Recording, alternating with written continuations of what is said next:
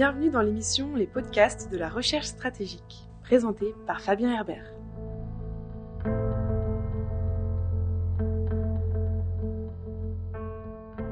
Bienvenue pour ce nouvel épisode des podcasts de la recherche stratégique, un format audio consacré aux questions de sécurité internationale créé par la FRS, la Fondation pour la recherche stratégique.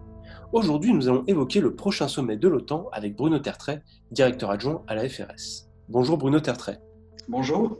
Le prochain sommet de l'OTAN aura lieu le lundi 14 juin 2021 à Bruxelles. Quels seront selon vous les enjeux de ce rendez-vous?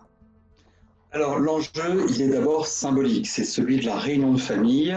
Euh, tout le monde, ou presque, est heureux de la fin du mandat de Donald Trump. Et là, ça va être embrassons-nous Folleville. L'Amérique va dire nous sommes de retour, vous êtes nos meilleurs alliés. Euh, certes, l'OTAN doit s'adapter et vous devez euh, continuer à dépenser davantage votre défense, mais euh, nous sommes là, nous sommes de nouveau euh, unis. Voilà, c'est ça le premier enjeu. D'ailleurs, ce sommet sera assez court.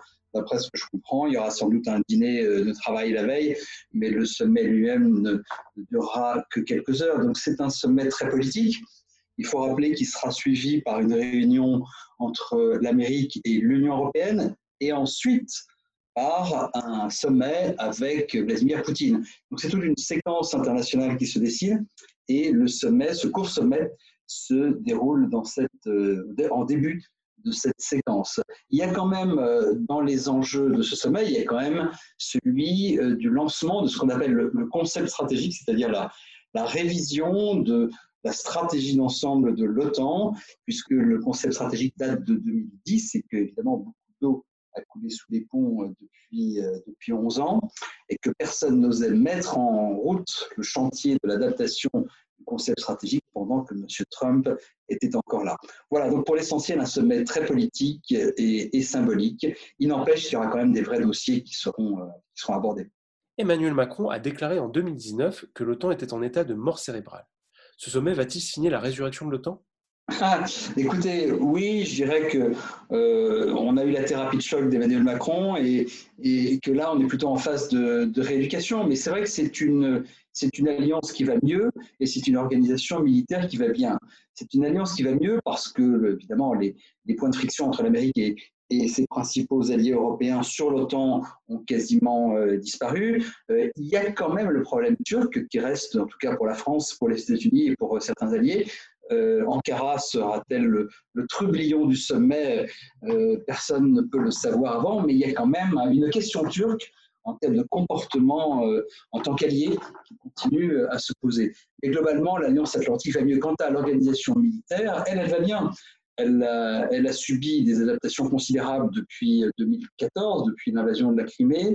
elle s'est adaptée aussi aux nouvelles conditions du rapport de force, c'est-à-dire avec le cyber notamment, euh, mais aussi euh, avec la, mobilité stratégique euh, qui est en, passe d'être améliorée. L'idée, c'est de pouvoir acheminer, si besoin, des renforts plus rapidement vers l'Est de l'Europe. Donc, globalement, c'est une, une, alliance qui va mieux et une organisation militaire qui va bien et qui est en train, par ailleurs, de se débarrasser, si j'ose dire, du fardeau avenant, puisque la fin de la mission Afghanistan, de la très longue mission Afghanistan, ce, ce, profil.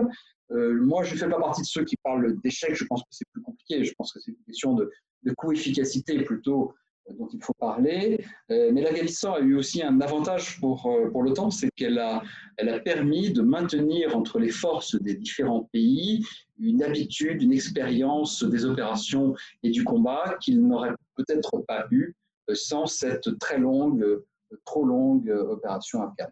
Pour revenir sur l'Afghanistan, la participation de forces qui n'ont pas forcément l'habitude de ce type de terrain, je pense aux forces polonaises ou allemandes, est-ce plutôt un point positif en termes d'exercice pour l'OTAN oui, ça a compté. Ça a compté, par exemple, pour l'Allemagne, qui a eu un engagement euh, en Afghanistan tout à fait significatif en termes de, nombre de personnes impliquées sur le théâtre et de longueur de l'opération. Alors, bien sûr, les Allemands ne participaient pas à des, ne participaient pas à des missions lourdes de combat, mais le simple fait euh, d'avoir pour la France, les États-Unis, la Grande-Bretagne des alliés du centre Europe avec eux sur le théâtre afghan, alors que ce sont, vous le dites, vous le disiez à juste titre, des pays qui n'ont pas l'habitude de ce type de terrain, c'est certainement une bonne chose. Et, d'ailleurs, on voit, on voit d'ailleurs que ce sont aussi un petit peu les mêmes qui maintenant s'engagent plus modestement à côté de la France au, au, Sahel.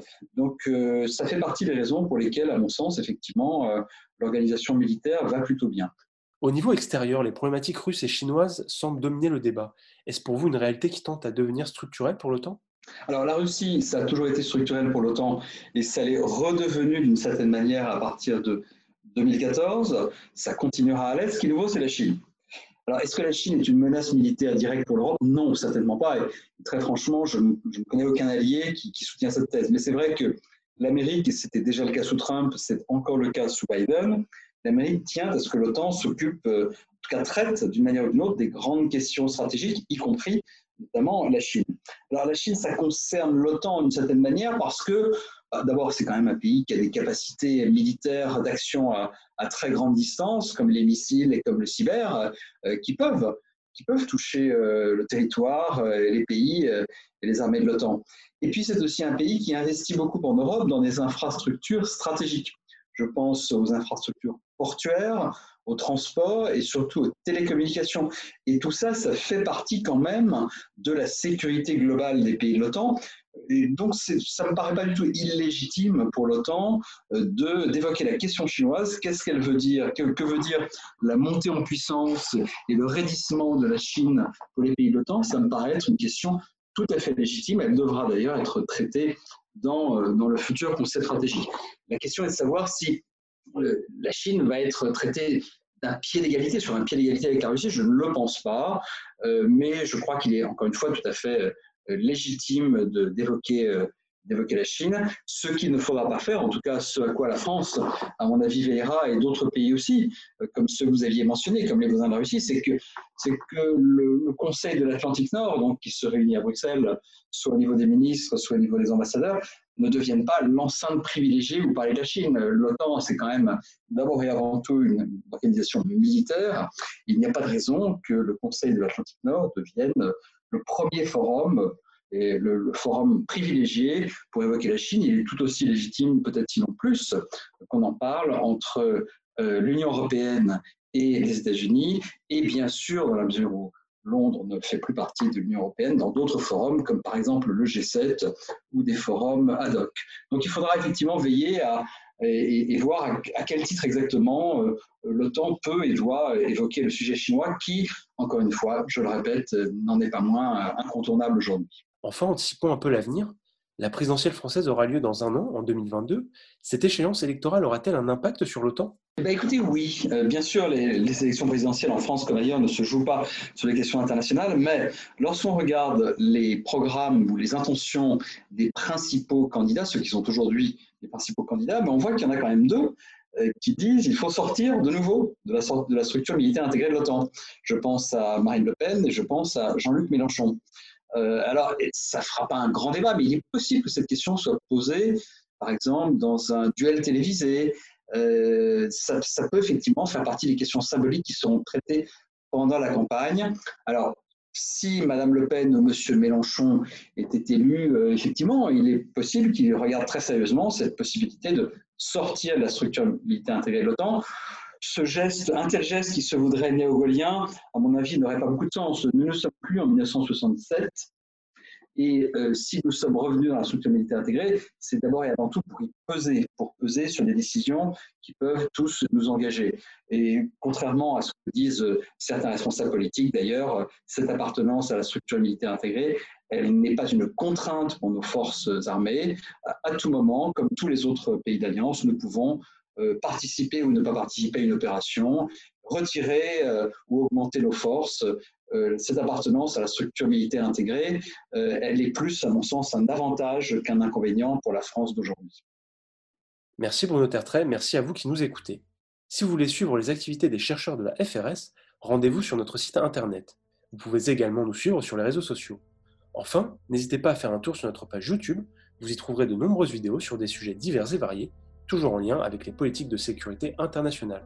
Merci et à bientôt pour une nouvelle émission. C'étaient les podcasts de la recherche stratégique, présentés par Fabien Herbert.